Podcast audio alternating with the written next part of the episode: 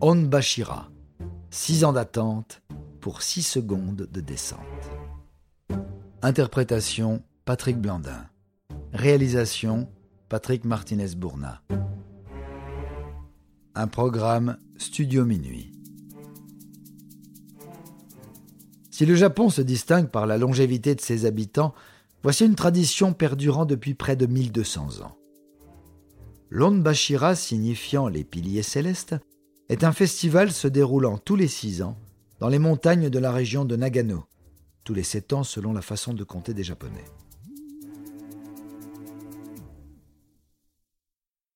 Scindé en deux parties, ce festival extrêmement populaire consiste au remplacement symbolique des piliers des temples de Suwa Taisha par d'immenses troncs de sapins d'environ 16 mètres et 10 tonnes chacun.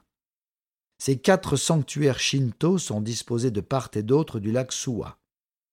Seize arbres sont coupés, puis transportés sans machine moderne et selon une procession religieuse traditionnelle, sur de nombreux kilomètres pendant des jours. Mais ce qui nous intéresse ici, est la fin de la première partie du festival, en avril, où des équipes sont formées pour chevaucher les troncs lors de la descente des flancs de montagne.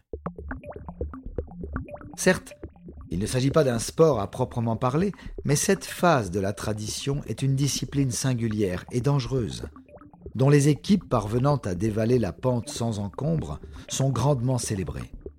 Les équipes décorent les troncs aux couleurs shinto et les enroulent de cordes, afin de tenir durant la descente, nommée Kyotoshi, soit littéralement la chute de l'arbre.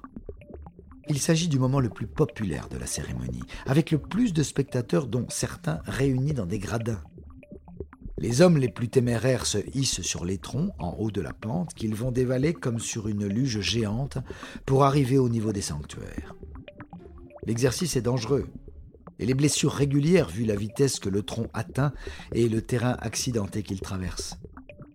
Les participants n'ayant pas chuté lors de cette course insolite reçoivent un titre honorifique, saluant leur audace et leur bravoure.